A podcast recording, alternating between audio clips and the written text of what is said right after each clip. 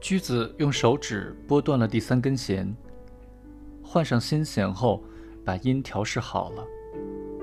此时，岛村已听出它的音色十分清悦，但打开放在背炉上鼓鼓囊囊的包袱一看，里面除了普通的旧乐谱以外，还有二十来册楚家弥七的文化三弦谱。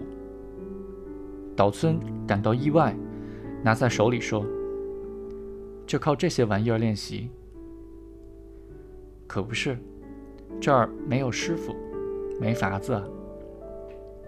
家里不是有个师傅吗？中风了，就是中风了，还可以动嘴吗？说话也不清楚了。不过舞蹈嘛，他还可以用尚能动的左手给你矫正。”可三弦琴听起来令人心烦。你怎么知道的？当然知道喽。良家女子倒不算什么，艺妓在这偏远的山沟里还能这样认真练习，乐谱店的老板知道了也会高兴的吧？陪酒时主要是跳舞，后来让我去东京学习，也是学的跳舞。三弦琴只模模糊糊记得一点，忘了也没人给指点，就靠乐谱了。歌谣呢？歌谣嘛，是在练舞时听熟的，算是勉强凑合吧。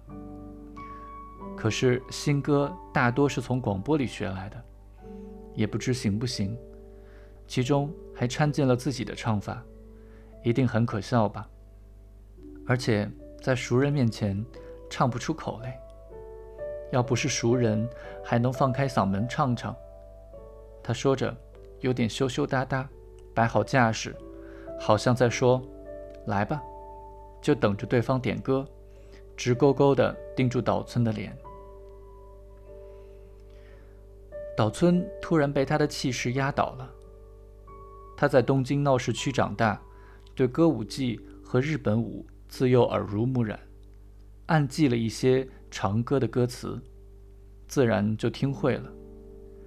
他自己没有学过，提起长歌，立即联想到舞蹈的舞台，而不是艺伎的研习。真讨厌，你这个客人真叫人不自在。驹子轻轻地咬着下嘴唇，把三弦琴放在膝上，一本正经地打开练习谱。简直判若两人。这个秋天就是看着谱子练习的。这是劝进账的曲子。突然间，岛村脸颊起了鸡皮疙瘩，一股冷意直透肺腑。在他那空空如也的脑子里，充满了三弦琴的音响。与其说他是全然感到意外，不如说是完全被征服了。他被虔诚的心所打动，被悔恨的思绪所洗刷了。他感到自己已经没有力气，只好愉快地投身到驹子那艺术魅力的激流之中，任凭它漂浮、冲击。一个十九、二十岁的乡村艺妓，理应是不会弹出一首好三弦琴的。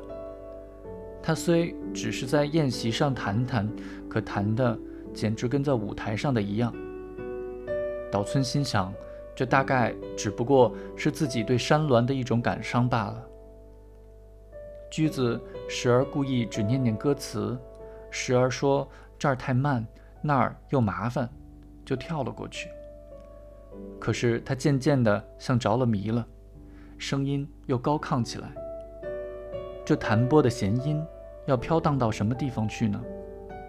岛村有点惊呆了，给自己壮胆似的，屈着双臂，把头枕在上面，躺了下来。